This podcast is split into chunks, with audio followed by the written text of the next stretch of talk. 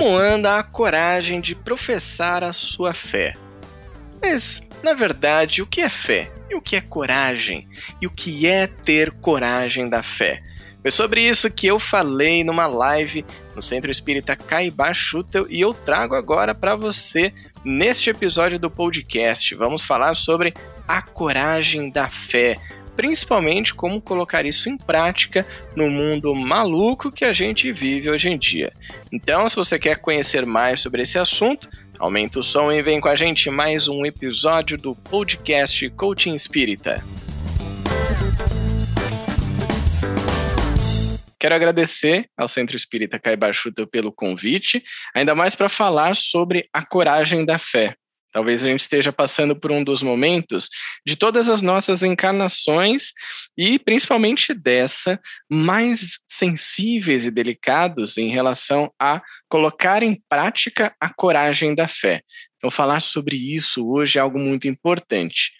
Bom, eu preciso dizer uma coisa antes da gente começar eu tenho uma notícia difícil para dar logo nesse início do nosso papo de hoje. Eu digo papo porque você vai poder interagir, mandar os seus comentários, as suas dúvidas, depois a gente vai conversar um pouco mais sobre isso.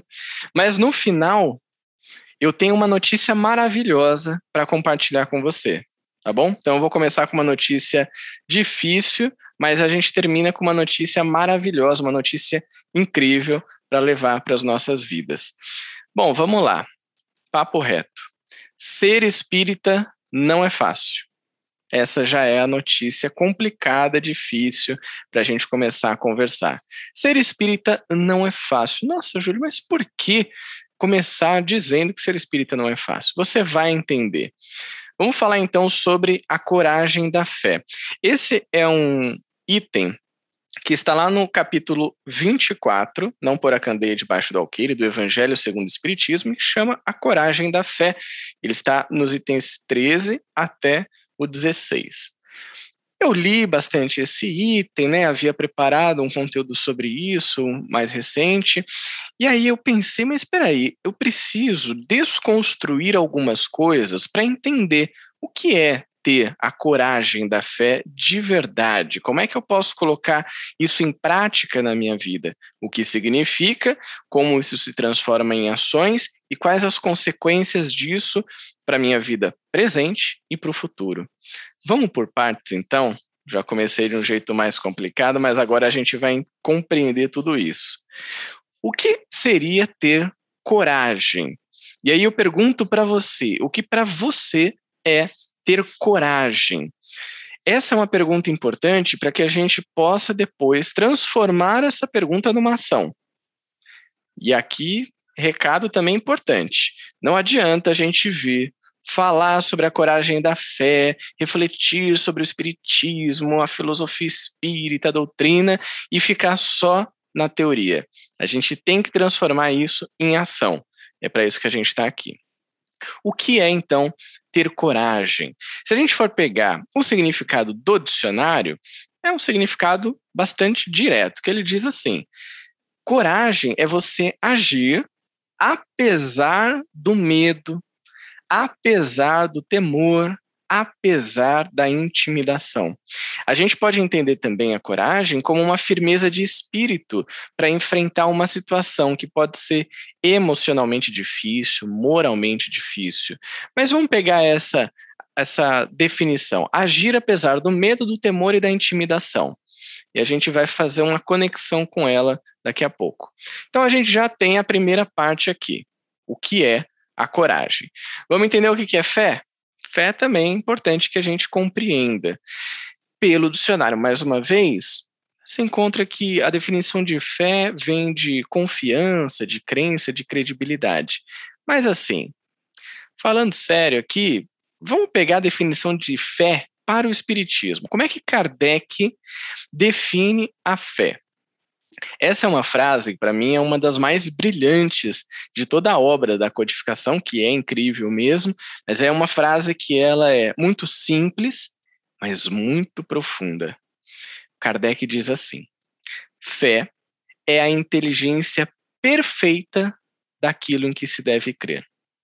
E para crer, não basta ver. É preciso, sobretudo, compreender.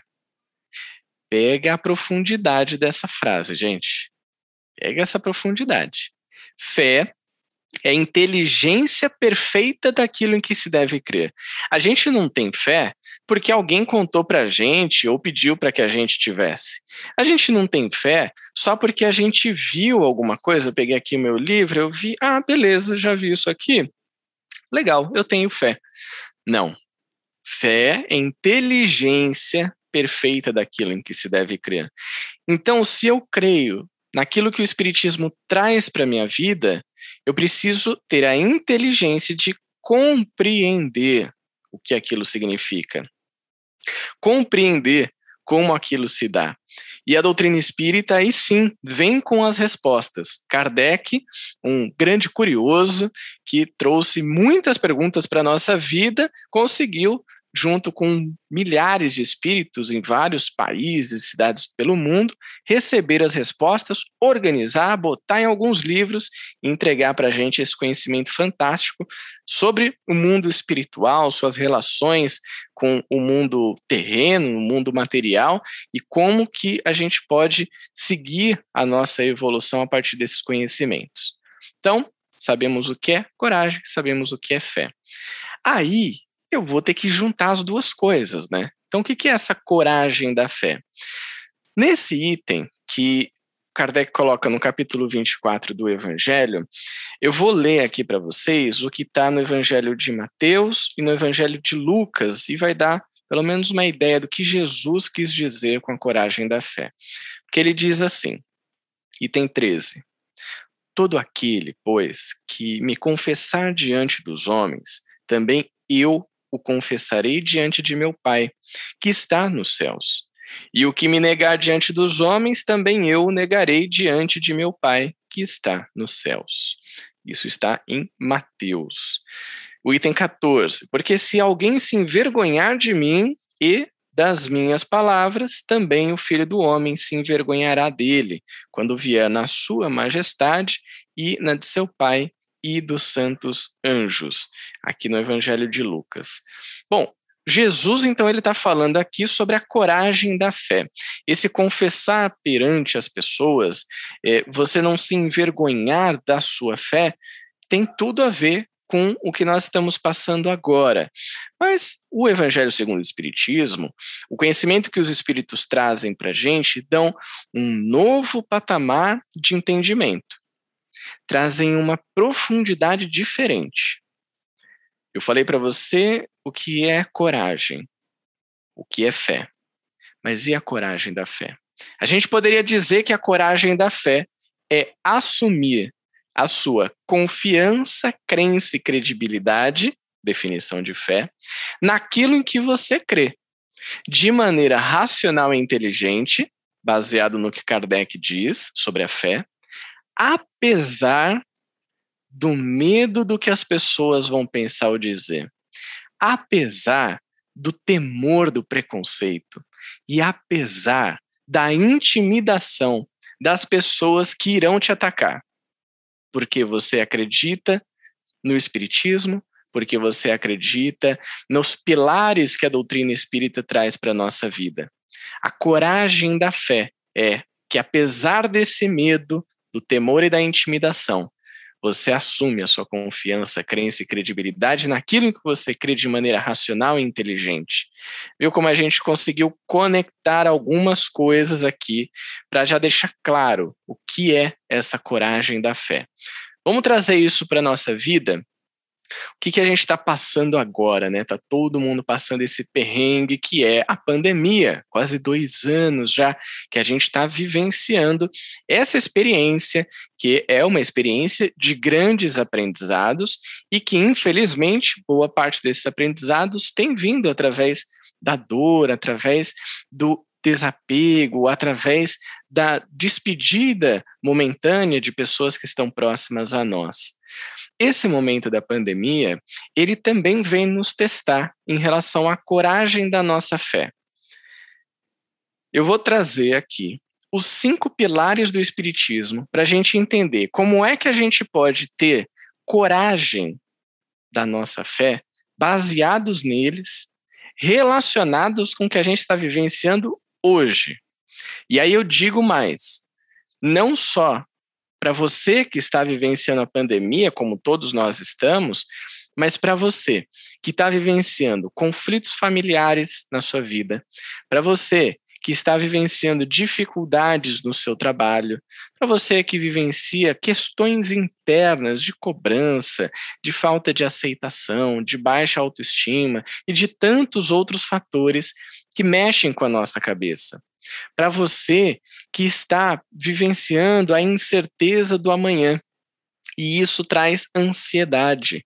Ou para você que muitas vezes está sofrendo pelo passado ou buscando é, repetir algo que já foi, que não tem como retornar, e isso pode te levar a uma depressão, isso pode te derrubar.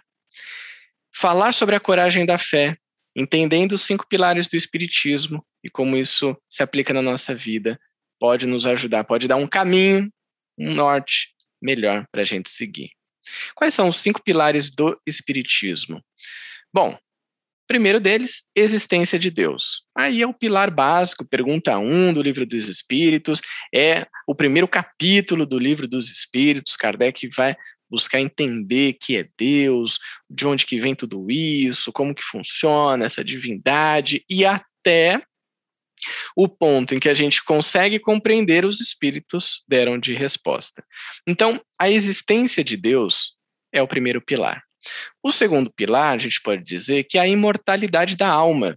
A gente sabe que somos o espírito, né? Alma quando estamos encarnados, né? Somos uma alma encarnada. Nós somos espíritos, espíritos imortais. O que, que significa isso? Que mesmo que você morra, você não vai morrer. Olha como o Espiritismo dá um nó na nossa cabeça, né? Você vai morrer. Pode ter certeza absoluta. E tomara, né? Porque você já pensou a gente viver 150 anos, 200 anos? Como é que a gente não vai estar, tá, cara, parecendo aqueles maracujá de gaveta? Vai ser horrível.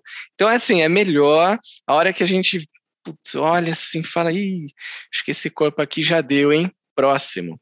Você vai continuar vivendo. Imortalidade da alma. Vamos para um outro pilar.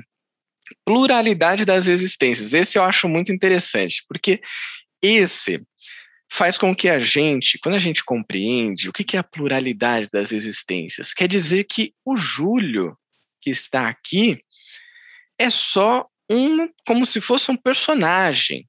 A gente pode chamar isso de uma personalidade, no sentido de uma persona. Alguém que hoje existe, e que existe há alguns anos e que daqui a alguns anos não vai existir mais. Mas vai vir uma outra roupagem, uma outra persona que eu, espírito, vou assumir e vou continuar a minha vida. Isso quer dizer que eu vou ter tantas existências diferentes que eu vou poder aprender muita coisa. E eu sou uma pessoa que eu gosto muito de aprender coisas novas, diferentes. Então, saber que eu vou ter inúmeras existências também me traz uma tranquilidade. O Espiritismo fala sobre isso. Pluralidade das existências. Principalmente quando a gente entende que talvez a gente não consiga fazer tudo que a gente se planejou para fazer agora, nessa vida. É porque né, tem bastante coisa para aprender, para fazer, para se desenvolver. E às vezes a gente dá aquela escorregada básica, né? Isso aí é da vida de todo mundo. Como se fosse uma casca de banana na nossa vida, a gente escorrega, mas levanta, aprende, e às vezes precisa aprender na outra existência. Que bom que tem esse presente aí de Deus para nossa vida. Próximo pilar do Espiritismo fala sobre a pluralidade dos mundos habitados. Olha, nesse aqui, é, uma curiosidade aqui que eu vou compartilhar com vocês. Eu fico pensando, se não existissem outros mundos habitados, o trabalho que Deus teria para ter feito todo esse universo. Existem bilhões de planetas em bilhões de gal bilhões, gente. É, é muito zero isso. Em bilhões de galáxias. O universo, pelo que a ciência atualmente já conseguiu descobrir, ele está em constante expansão. Novas galáxias vão surgindo, novos planetas, constelações e um monte de coisa. A gente está aqui na Via Láctea, um negocinho de nada, num planeta azul minúsculo, que é um pontinho azul, um ponto pálido azul, né? Como dizem, que está no, no universo. Nós estamos agora dentro de uma caixa de cimento, que é a nossa casa, usando uns aparelhinhos eletrônicos esquisitos no meio de um universo infinito. Aí você pensa assim: Deus tem muito tempo disponível para fazer toda essa criação e só você, alecrim dourado, que está no mundo, é que importa. Então, acho que coloca a gente num ponto de humildade, de saber o nosso lugar. Né? Saber que nós estamos aqui, somos importantes, show, mas que tem muitos mundos habitados, tem outras experiências diferentes para a gente vivenciar. Existem mundos mais avançados e menos avançados que a Terra. Assim, a gente não está no fundo do poço, mas a gente também não está aquelas coisas, né? Porque um mundo atrasado seria um mundo primitivo. A gente já passou por esse, graças a Deus. Então, você que está aqui, essa é uma notícia boa. Essa não está contando com uma notícia do final, tá? Mas eu vou dar aqui, vou fazer um parênteses. Essa é uma notícia boa. Se você está aqui é porque você já superou um mundo primitivo. Já parou para pensar nisso? Às vezes a gente reclama, né, que, ai, o mundo de provas e expiações, gente, é tão difícil, olha como as coisas estão, mas você já passou do primitivo. Você já não precisa caçar sua comida se defender de feras na, né, nas cavernas, não tem é, aquelas matanças como tinha antigamente, existe ainda, sem dúvida, mas não como existia antigamente, expectativa de vida baixíssima, doença para tudo quanto é lado, é difícil, não tinha internet, não tinha paçoca, que não imaginam como que é um mundo sem um alimento, uma dádiva de Deus que é a paçoca. Nós já superamos isso. E existem mundos mais para frente, mundo de regeneração, mundos felizes, mundos ditosos, ou seja, a caminhada é longa. Último pilar do espiritismo, comunicabilidade dos espíritos.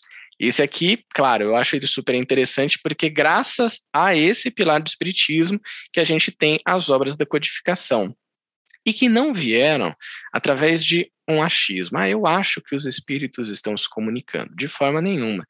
Existem comprovações, né? existe um cruzamento de informações entre essas mensagens, existe uma série de fatores que atestam que os espíritos existem, que eles são as almas que estiveram aqui encarnadas no mundo espiritual, que eles se comunicam conosco e que trazem também em si e trazem desse ensinamento muita coisa que a gente não sabia e que a gente está aprendendo através do espiritismo. Então essa comunicabilidade é realmente fantástica.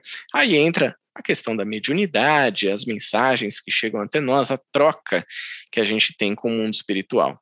Então, ter conhecimento sobre essa realidade espiritual, sobre tudo isso que eu falei para vocês, a existência de Deus, a imortalidade da alma, pluralidade das existências, pluralidade dos mundos habitados, a comunicabilidade dos espíritos, é um presente. É um presente.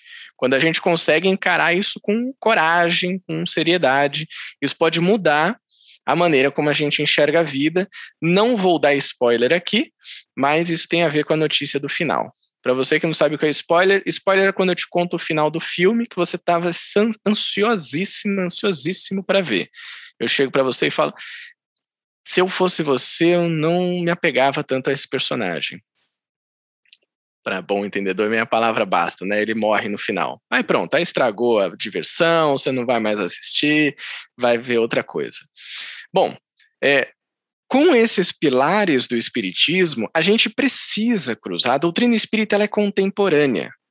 Ela é do século XIX, ela é super jovenzinha, né? Se você for comparar com filosofias, com religiões, com doutrinas, ela é super recente. E ela é contemporânea. Tudo que a gente encontra no espiritismo é possível de fazer uma relação com o mundo atual. O mundo atual, como eu disse para vocês, que é esse mundo de provas e expiações, o bicho pega. você sabe que o bicho pega, né? Que não é fácil. Tem até um termo que foi cunhado, se não me engano, nos anos 90, 2000, mais ou menos, não me falha a memória, que é o do mundo VUCA. Talvez você já tenha ouvido falar do mundo VUCA.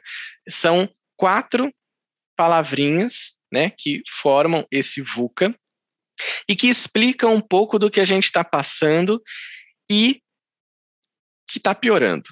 Piorando no sentido de ficando mais VUCA do que nunca. Vou te explicar o que é VUCA. VUCA é um mundo que é volátil, então, ele muda muito, as coisas mudam muito e cada vez mais rápido.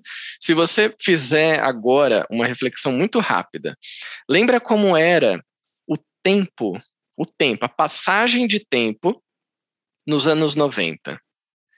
Será que era tão rápido quanto era hoje? Que o tempo, hoje parece que você acorda, já está na metade do dia, você começa a fazer alguma coisa, acabou o dia. De tantas informações, de tanta coisa ao seu redor. Nos anos 90, existia informação, sem dúvida, mas para você consumir a informação, você precisava ter um jornal, impresso, você precisava ter um livro, uma revista, uma TV em que você precisa esperar o horário daquele programa passar, um rádio. Então a quantidade de informações que chegava para todos nós era muito menor. Hoje, com o celular na mão, você tem acesso a tudo isso que eu te falei em questão de segundos sobre todos os assuntos, em todos os idiomas, a hora que você quiser. Basta que você tenha acesso à internet. Uma curiosidade: hoje, você que está aqui nos ouvindo, participando com a gente, você tem mais acesso à informação. Olha só, coloca isso no seu currículo depois. Você tem mais acesso à informação do que um presidente de uma nação, um rei ou um imperador ou qualquer outro grande cargo de poder tinha há 25 anos. Você tem mais informação do que essa pessoa tinha. Você consegue imaginar isso? O poder que é você ter acesso a essa informação. Então, essa volatilidade do mundo, essa mudança constante que, que acontece, ela torna o mundo mais incerto. Que aí é a nossa segunda palavra, que em inglês é uncertainty, que é a incerteza. Então, é um mundo incerto, você não sabe o que vai acontecer amanhã. E isso pode gerar uma intranquilidade. Você vai ficar ansioso, ansiosa, vai ter medo do amanhã, porque as coisas mudam muito rápido e trazem incertezas para a sua vida. Além disso, o mundo em que a gente vive é um mundo complexo. A complexidade ela se dá através, olha só que interessante, das diversas conexões que existem para que as coisas aconteçam. Para que a gente esteja aqui nesse momento, o sistema que está por trás disso é muito complexo. O sistema que pode ser é, de relações, né? Com a Maria, com a Beth, com a Sônia, com você que está em casa nos ouvindo, nos assistindo agora, nas relações de tecnologia, os sistemas tecnológicos complexos que permitem que hoje eu consiga falar com você estando na minha casa, você consiga me ouvir estando na sua, algo que há 20 anos seria impensável, que há 50 anos seria uma loucura e que há 100 ou 200 anos seria fogueira na certa. Você fala, ah, vou falar aqui com 100 pessoas é, estando na minha casa, elas vão me ouvir em tempo real e ainda vão poder mandar mensagem no chat. Pronto acende o fósforo aí, amarra esse maluco, porque isso aí é, é bruxaria. Então, é um mundo complexo e que se torna cada vez mais complexo. Como é que ele se torna mais complexo? Com mais fatores que entram na nossa vida para a gente se preocupar. A gente tem que se preocupar com muita coisa.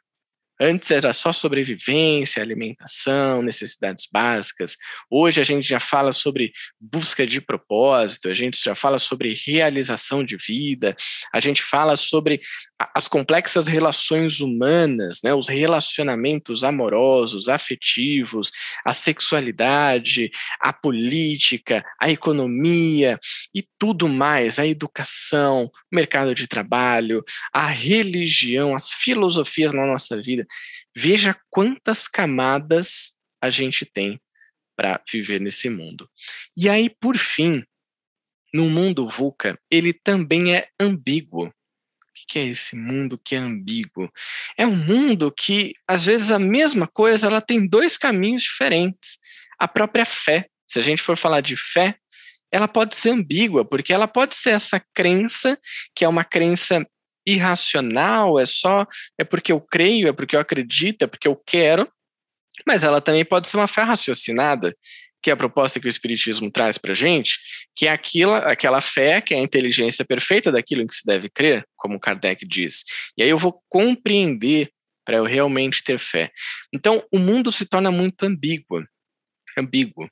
A gente tem, então, um mundo que é volátil, incerto, complexo e ambíguo. Aí você fala, meu Deus, Júlio, até agora só trouxe as notícias complicadas para a nossa vida, né? Já começou falando que ser espírita não é fácil né? Que a gente precisa desenvolver essa coragem da fé, mas a gente está num mundo VUCA, no mundo de pandemia, que é uma loucura só. E aí, o que é que a gente faz para lidar com tudo isso? Como é que a gente pode exercitar a coragem da nossa fé? Bom, a gente pode fazer isso de várias maneiras. Uma delas é sendo cada vez mais coerente com os pilares da doutrina que a gente estuda colocando esses pilares em prática e colocando essa verdadeira crença frente a todos os acontecimentos da nossa vida, principalmente aqueles que são os mais difíceis. Vamos lembrar, mais uma vez, a definição de fé por Kardec. Fé é a inteligência perfeita daquilo em que se deve crer. E para crer não basta ver, é preciso, sobretudo, compreender.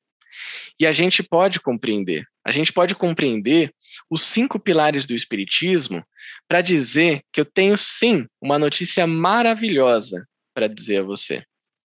Ser espírita não é fácil, mas crer na existência de Deus, saber que existe um ser superior, perfeito, puro, bondoso, caridoso, que é o amor e que nos criou. Criou todo o universo, nos deu a vida, nos deu inúmeras oportunidades. E saber que esse Deus nunca nos abandona é colocar a nossa coragem da fé em ação.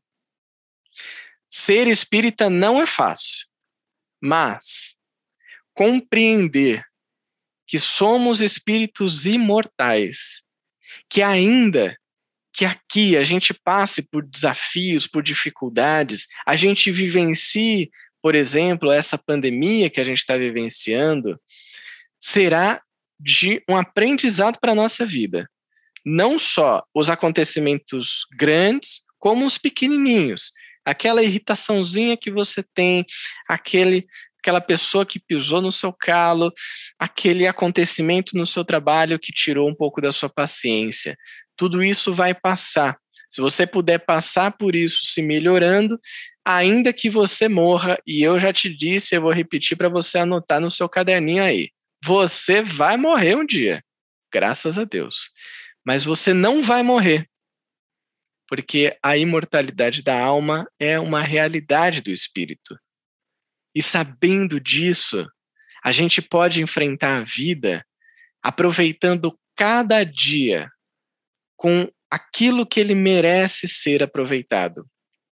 Aproveitando cada momento e sabendo que quando essa oportunidade, quando essa experiência que você está vivendo acabar, você vai continuar e vai ter muito mais.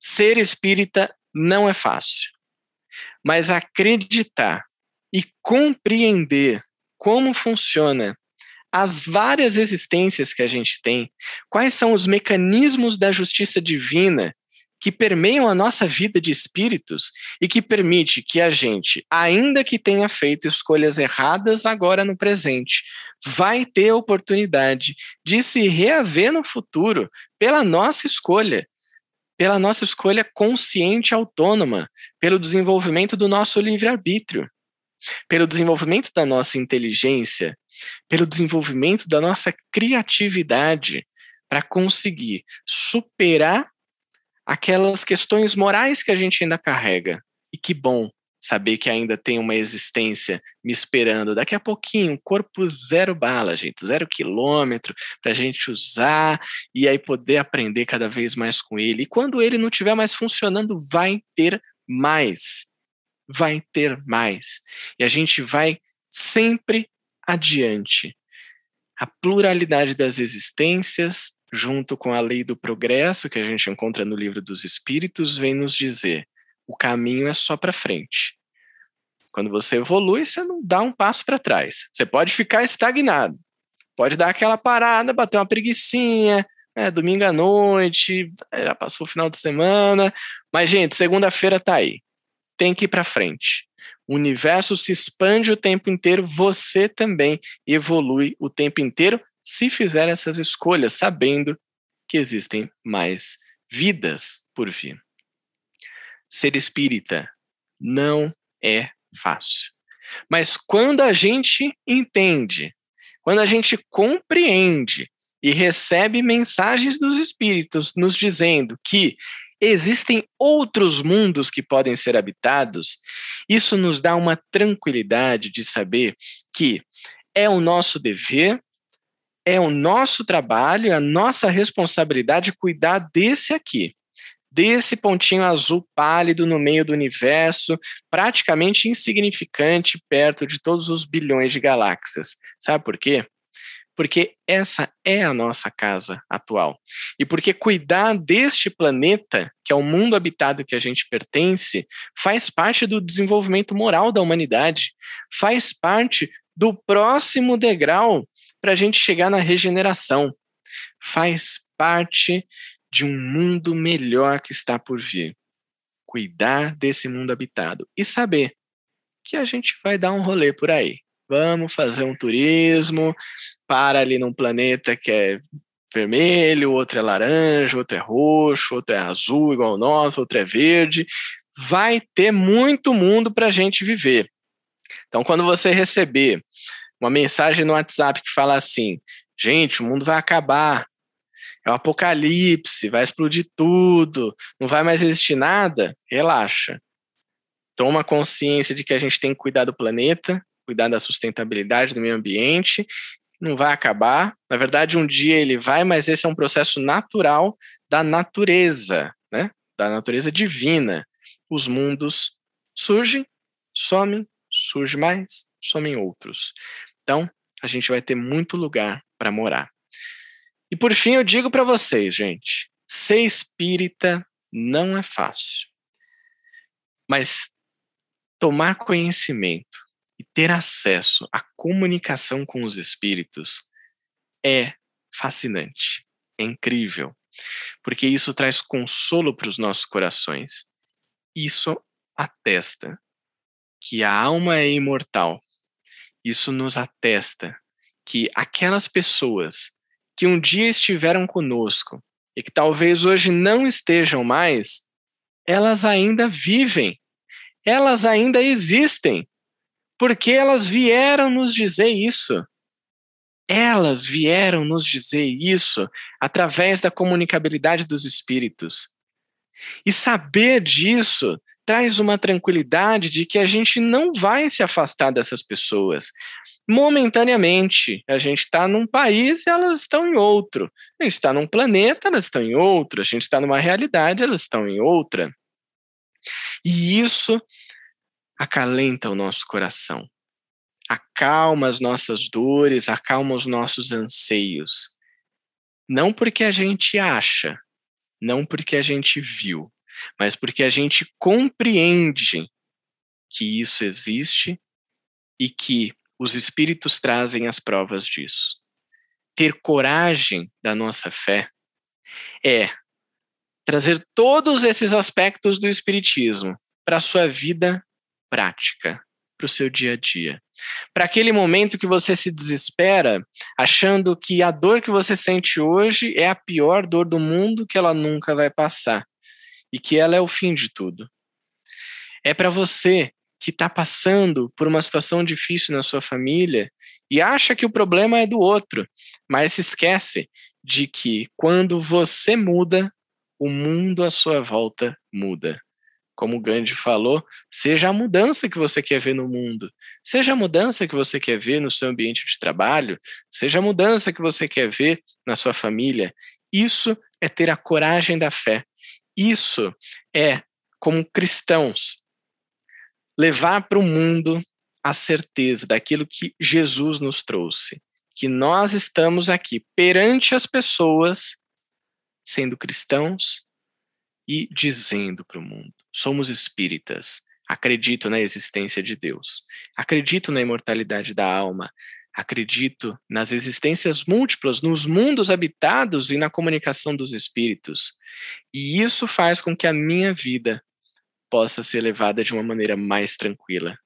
Ser espírita não é fácil, mas é maravilhoso quando a gente tem acesso a todas essas informações e realmente coloca em prática na nossa vida, sabendo que nós nunca estamos sozinhos, nunca. Temos espíritos ao, nosso lado, nos amparando. E mais, Jesus está no leme desse barco. O barco dá uma balançada para cá, dá uma balançada para lá. De vez em quando vem uma tempestade e a gente fica com medo, mas é nesse momento que Jesus nos convida a ter a coragem da fé, de seguir adiante, de seguir em frente e de sermos corajosos perante a tudo que nos acontece na vida.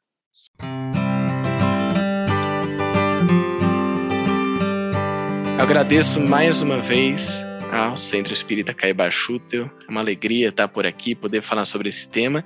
E fico à disposição para a gente conversar mais sobre isso. Se você tiver uma dúvida quiser mandar aqui nos comentários, essa é a hora do bate-papo. Infelizmente não é a hora do lanche. Quando voltar no presencial, vai ter a hora do lanche, que é uma hora muito importante também. Oi, Júlio, muito obrigada. Muito bom ouvir você. Nossa, é para se pensar mesmo, né? Para seguir em frente, com coragem e fé. Vamos lá, nós temos aqui algumas perguntinhas. A Maria Gali pergunta: Júlio, você acha que uma pessoa que realmente tem fé tem medo do futuro? Adorei a pergunta da Maria. Obrigado, Maria, por ter enviado. Olha, eu vou dizer uma coisa: a pessoa que realmente tem fé, Vamos pegar aqui pelo contexto que a gente está falando, a coragem da fé dentro do, do, Espiritismo, né? Falei aqui dos pilares e tudo mais. Vocês já perceberam que tem uma coisa que ela muda completamente tudo que Jesus falou se a gente não acreditar nela, que é a vida futura? Se você pegar todas as passagens de Jesus, faz o teste, tira a existência da vida futura, nenhuma delas faz sentido porque ele promete o reino dos céus, o reino de Deus, o reino de tudo para o futuro, para aquilo que a gente faz agora, mas para o futuro. Então, quando a gente realmente tem fé, a gente sabe que o futuro, ainda que ele seja incerto, ele existe. Quando a gente tem a coragem da fé, a gente sabe que ainda que esse, esse futuro a gente não saiba o que vai acontecer, a gente pode ter certeza que ele vai ser cada vez melhor. Então, respondendo aqui a Maria, uma pessoa que realmente tem fé, eu acredito que ela começa a diminuir o seu medo do futuro. E mais, a ansiedade, que é algo que tem pegado muitas pessoas no mundo, inclusive tem uma pesquisa da OMS 2018 que apontou que no mundo mais de 250 milhões de pessoas sofrem de ansiedade e, pasmem, medalhinha de ouro para nós brasileiros país mais ansioso do planeta Terra. Somos nós, os brasileiros. Quase 10 milhões de pessoas são acometidas por transtornos de ansiedade. Estou falando aqui de quem é diagnosticado. Fora a nossa ansiedade do dia a dia, que às vezes não é diagnosticada. E isso nada mais é do que um medo de um futuro que não existe. Então, a fé, essa fé raciocinada, ela pode nos ajudar a entender é, é, como lidar com isso, a diminuir a ansiedade e viver mais o presente. Eu acredito que a coragem da fé tem a ver também com viver mais o presente. Muito legal, muito bom. O Edson Sertório, ele pergunta, o que é mesmo o C do VUCA? Boa pergunta, boa pergunta, meu amigo Edson. O C é o complexo. Então, vou recapitular aqui rapidamente. O V é o volátil, O U do VUCA, na tradução para o português, é a incerteza, é um mundo incerto. O C é um mundo complexo, muitos níveis, muitas camadas para você tomar uma decisão não é tão simples, né? Não é simplesmente chegar ali e tomar uma decisão. Então ele tem uma complexidade grande de sistemas e ele é ambíguo. Esse é o A. A Ione, ao invés de fazer uma pergunta, ela faz uma consideração. Júlio, sua desconstrução para falar da coragem da fé foi perfeita. Não tenho nenhuma dúvida quanto à sua narrativa. Pelo contrário, absorvi com clareza a sua exposição. Excelente palestra. Gratidão. Obrigado, Ione, pelo carinho. Um grande beijo para você. O Edson fez mais uma aqui. O que faz pôr em ação movimentar a coragem? Boa pergunta essa do Edson. O que faz pôr em ação? Leon Denis tem um livro, ele está até aqui. Deixa eu ver. Aqui, eu achei. Problema do Ser, do Destino e da Dor, Leon Denis, um livro fantástico. Tem um capítulo desse livro que o Leon Denis vai falar sobre as potências da alma. E eu acho muito interessante, tem a ver com a pergunta do Edson, porque ele fala o seguinte: a principal, a maior potência da alma é a vontade. A vontade é a principal potência da alma. Sabe o que isso quer dizer? O que faz a gente colocar em ação, a gente se movimentar e movimentar essa coragem é simples. É a vontade. Claro que aqui o simples acaba se tornando muito complexo, né? Porque a gente tem vidas com muitas coisas ao nosso redor e nem sempre é fácil desenvolver essa força, essa potência de vontade para colocar em prática. Cada vez mais, quando a gente faz uma escolha consciente de uma ação, vou dar um exemplo para vocês. Estou com uma garrafinha de água aqui. Eu poderia ter aqui uma garrafa de água e uma garrafa de Coca-Cola, um refrigerante que eu tomei muito na minha adolescência e que não fez tão bem. Eu tive gastrite, né? Passei muito mal algumas vezes. E eu precisei fazer uma escolha, que é não vou tomar mais esse negócio, vou ter que tomar mais água. O que, que me fez pôr em ação? No caso foi a dor, né? O sofrimento. Mas dele eu poderia ter simplesmente continuado e passar pela dor, tomar um remedinho e tá tudo certo.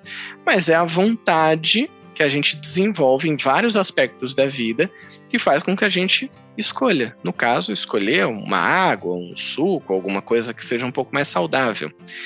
Para colocar em ação a coragem da fé, é preciso ter conhecimento, porque foi o que eu falei para vocês. Fé é a inteligência perfeita daquilo que se deve crer. Ah, Júlio, mas Pô, esse negócio de pilares do espiritismo, eu não tava sabendo não, hein? Vamos conhecer mais. Qual desses pilares do espiritismo talvez não esteja tão claro para você hoje? Busque entender no Evangelho, no Livro dos Espíritos, todas as obras da codificação. Ah, para mim a pluralidade das existências não ficou muito claro. Quanto mais você buscar conhecer sobre isso, mais fé você vai ter na pluralidade das existências. E aí, a hora que você se deparar com uma situação que vai te colocar em xeque em relação justamente a esse pilar do espiritismo, através do seu conhecimento, você vai ter a coragem da fé de colocar em prática. E vai precisar, claro, dessa potência da alma, da vontade para que isso aconteça. A Helena Cursino, ela faz também uma afirmativa. Júlio, saber que teremos novas, muitas outras oportunidades de praticar a fé é um bálsamo. É um bálsamo, Helena. É um bálsamo e é um convite, tá? Um convite maravilhoso. Vou falar um negócio para vocês aqui, rapidamente. Por que, que é um convite? Tem uma pergunta, eu gosto muito dessa pergunta. 919 do Livro dos Espíritos, a gente já sabe ela de cor e saltear de trás para frente. Só que ela tem pegadinha, né? Quando eu fiz a desconstrução aqui da coragem da fé, eu fui fazer lá na questão 919 também. E aí a questão fala assim: qual é o meio prático mais eficaz que o homem tem nesta vida de se melhorar e resistir aos arrastamentos do mal? Aí você lê assim e fala: ah, beleza, uma pergunta, mais uma pergunta de Kardec. Uh -uh. Boa parte da resposta está na pergunta. Qual é o meio prático mais eficaz? Ele está falando de ação, está falando de teoria, de viagem. Ação. Que o homem tem nesta vida nesta não é para deixar para próxima. A gente adora isso. O espírita, quando descobre a pluralidade das existências, a primeira coisa que fala é: ah, que bom. Metade das coisas que eu estava querendo fazer nessa eu vou deixar para a próxima. E tem várias ainda, e depois a gente vai arrastando aí. Não, nesta vida. Para se melhorar, ou seja, esse é o nosso objetivo. O objetivo da doutrina espírita é esse: é desenvolvimento moral. Se alguém um dia te perguntar, ah, mas para que, serve esse negócio de espiritismo, né? Para quê? Desenvolvimento moral. Você encontra isso em praticamente todas as obras da codificação, em lugares completamente diferentes. E aí, Kardec e os espíritos vão dizer: o objetivo da doutrina espírita é o aperfeiçoamento moral. Então, ele fala isso, né? Se melhorar nessa vida e resistir aos arrastamentos do mal. Resistir aos arrastamentos do mal é a gente domar as nossas más tendências capítulo 17 do Evangelho, que fala o ser de perfeitos, né? Como é que você reconhece o espírita? Crachazinho? Não é crachá, a gente anda sem crachá na rua. É camiseta? Às vezes tem uma camiseta espírita e tal, mas não é sempre. É pelo, pela sua transformação moral, olha aí de novo, transformação moral entrando, e o esforço, a vontade, a coragem de enfrentar as nossas más tendências. Por isso que a Helena trouxe aqui algo tão importante. É um convite saber que a gente vai ter outras oportunidades de praticar nossa fé. E essas outras oportunidades, elas não estão na próxima vida, gente. Posso confirmar para você. Não estão na próxima vida. Não estão em 2022. Promessa de final de ano não vai dar certo aqui. Não começa em outubro, começa agora. E também não precisa deixar para segunda-feira. Você pode fazer agora. Essa é a sacada. Aproveita a oportunidade já. Júlio, temos aqui só mais agradecimentos, parabéns. E a última consideração nesse momento da Helena Cursino é: o primeiro passo é o agora. Perfeito, é Helena. Assim, é né? isso.